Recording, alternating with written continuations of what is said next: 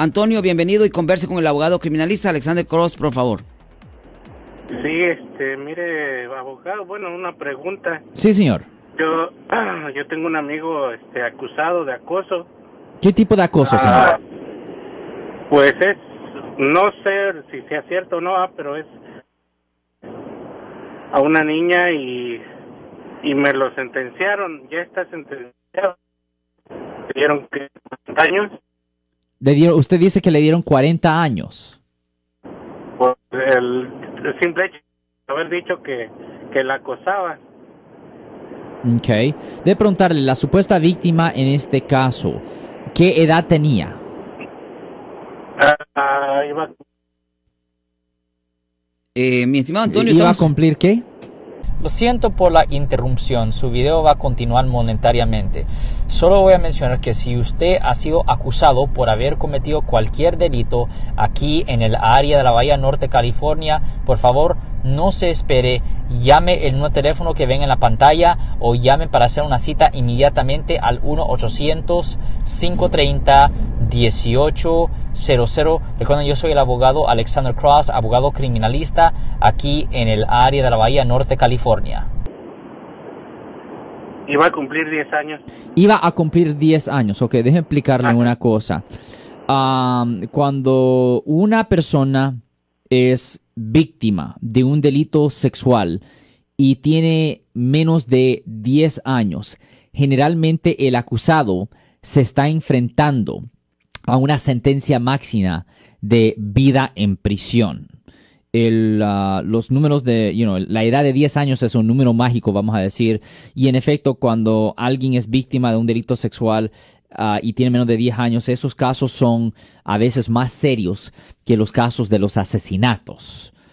Ah, pero deje preguntarle, ¿en esta situación su amigo dio una confesión o qué evidencia tenían contra él, señor?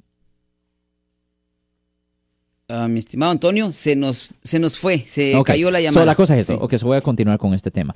So, por ejemplo, nosotros recientemente tuvimos un cliente que había sido acusado por una violación del Código Penal sección 288.7b. Yo tuve que ir a la corte para esto ayer. Y ese código es de tener ah, sexo oral con alguien que tiene menos de 10 años. Ese es el código, el 288.7b. Teniendo sexo oral con alguien que tiene menos de 10 años. Eso conlleva una pena máxima de vida en prisión. Y cuando una persona es acusada de tocar a una menor de edad en una forma sexual, casi siempre lo que pasa en esas situaciones, Eri, es que la policía se pone en contacto con la víctima. Y la víctima, ahí teniendo la llamada grabada con los policías están, estando ahí, le, le dan notas a la víctima de cuáles preguntas le deberían de hacer. Y casi siempre le preguntan o le, digan, le dicen a la víctima que le pregunten al acusado, ah, pues a tío o, padrastro o, o abuelo, quiero saber por qué... ah, Ah, yo estoy traumada por lo que usted me hizo años atrás. Quiero saber por qué usted me lo hizo. Y muchas veces, ah, porque las personas ah, no saben, hablan de la situación, o aunque, y en otras situaciones las personas pueden ser inocentes, pero todavía ah, le dicen a la víctima, pues, ah, you know, me siento muy mal por, por lo que te pasó y todo eso. Y muchas veces en esas situaciones, esa declaración de decir, me siento muy mal por lo que le pasó, muchas veces eso lo interpretan como una admisión de culpabilidad, aunque no sea una admisión de culpabilidad. So, cualquier persona, es súper importante escuchar esto. Cualquier persona, no hace diferencia si usted piensa que usted ha sido acusado por haber cometido un delito sexual. Cualquier persona que recibe una llamada por teléfono de alguien que dice, "Ah, estoy traumada por lo que me pasó, ah, yo quiero saber por qué me hizo esto por esto, cuélguele a esa persona cuélguele a esa persona y nunca, excepto con un abogado, no hable del caso para nada, porque cualquier cosa que usted haga o diga va a ser usado contra usted en la corte. Recuerden, el 288.7a o b que es de penetración sexual con alguien que tiene menos de 10 años o sexo oral con alguien que tiene menos de 10 años, eso son felonías graves que conllevan una pena potencial de hasta vida en la prisión. Y hablando del primer código, el 288.7, que es de penetración sexual, la gente tiene una idea de lo que es una penetración sexual,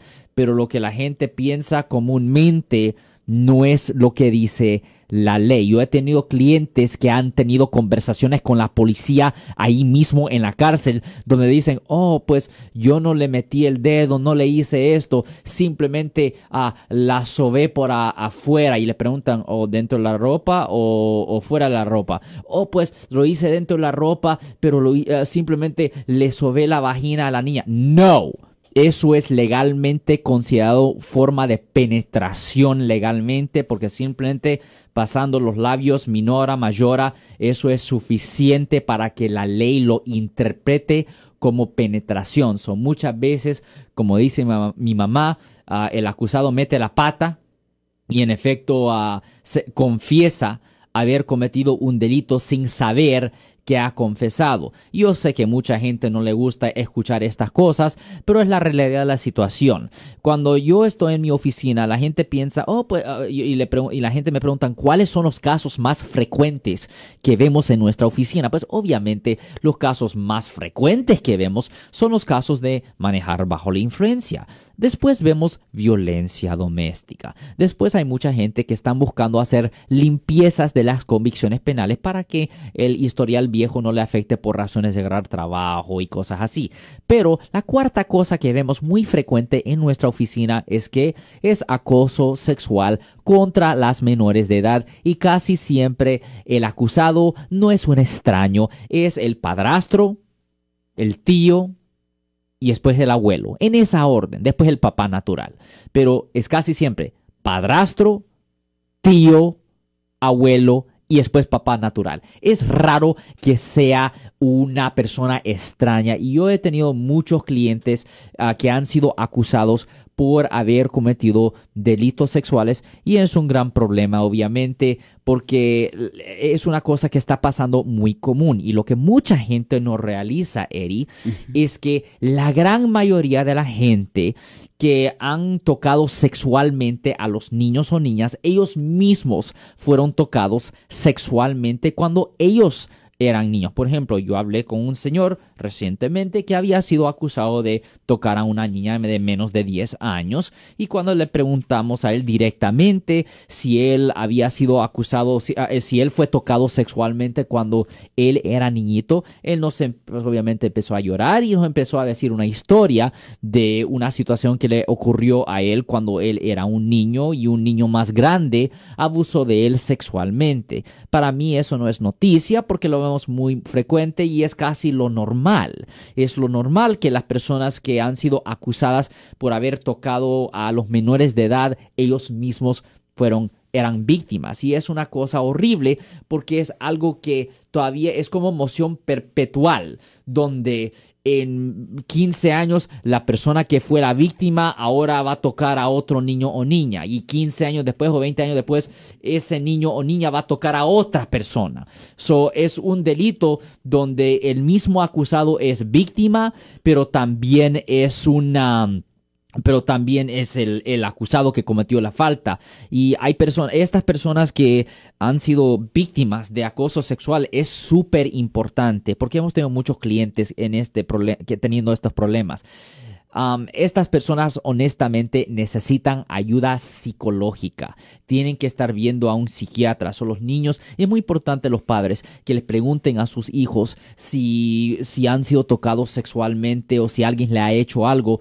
Porque es muy importante lo más rápido posible uh, darle ayuda ayuda mental, porque lo peor que puede pasar, aparte del estrés y trauma y posiblemente el suicidio, Ah, por lo que ah, sufrieron cuando eran niños, es que cuando ellos sean adultos le hagan eso a otro niño o niña y ahora ellos queden en la cárcel en prisión y una vida completamente acabada. Y le voy a decir, Eri, que nosotros hemos visto a muchas personas semi jóvenes, muchachos de 18 años, a 19 años, 20 años, que están en la cárcel ahorita y, y la vida de ellos ya ha terminado, ya ha terminado porque cometieron un delito tan serio ah, y, y muchas veces, porque recuerden que por cada vez que la persona comete la falta es un ah, cargo separado, es un cargo separado, cargo separado.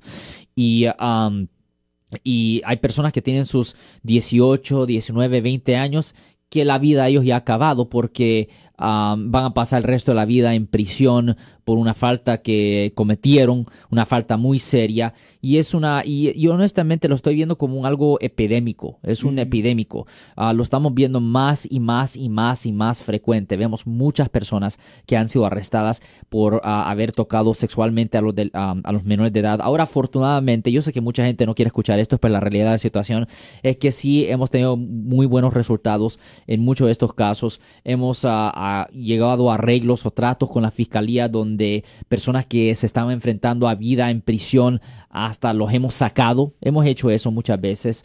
Ah, yo sé que la gente no les quiere escuchar estas cosas muchas veces, pero es la realidad de la situación. Hay mucha gente que han sufrido grandes traumas y por consecuencia cometen estas faltas y eso es parte de la defensa que se emite en estos casos, porque obviamente es necesario saber ah, qué tipo de persona cometió esta falta, por qué cometió la falta y obviamente tenemos que saber con respecto a los daños que sufrió la, la víctima. Por eso le decimos a la gente, en particular en los casos sexuales, nunca hable con la policía para nada, guarde silencio porque cualquier cosa que usted haga o diga va a ser usado contra usted en la corte y muchas veces en los casos sexuales no existe nada de evidencia sólida, no hay ningún, eh, ninguna evidencia física, la única evidencia que a, veces existe es la palabra de la víctima, que eh, ¿qué, valor le voy a dar a la, palabra de la víctima, pero ah, la palabra del mismo acusado, oh, ahí sí Ah, la persona queda, eh, queda frito, en efecto. Si la persona, si el acusado dice que cometió la falta, Ah, es bien difícil poder uh, zafar a la persona. Por eso le decimos a la gente, si usted tiene familia en la cárcel, guarde silencio. Obviamente denos una llamada al 1-800-530-1800. Podemos ir a visitar a la persona que está en custodia, eso lo podemos hacer, pero guarde silencio porque cualquier cosa que la persona haga o diga va a ser usado contra él o ella en la corte. Si su familiar le da una llamada estando ahí en custodia, es muy importante guardar silencio, no ah, hablar del caso para nada que el acusado solo esté hablando con un abogado penalista cuando el abogado esté ahí físicamente presente en la cárcel, porque cuando yo voy a visitar a una persona en la cárcel, siempre nos ponen en un cuarto especial, en un cuarto confidencial donde es ilegal que graben y ahí se puede tener una conversación mucho más abierta, donde también podemos hablar con respeto al sistema penal y las consecuencias y las probabilidades de poder ganar el caso o por lo menos hacer un arreglo, un trato para evitar las consecuencias drásticas. Si les gustó este video, suscríbanse a este canal, aprieten el botón para suscribirse y si quieren notificación de otros videos en el futuro, toquen la campana para obtener notificaciones.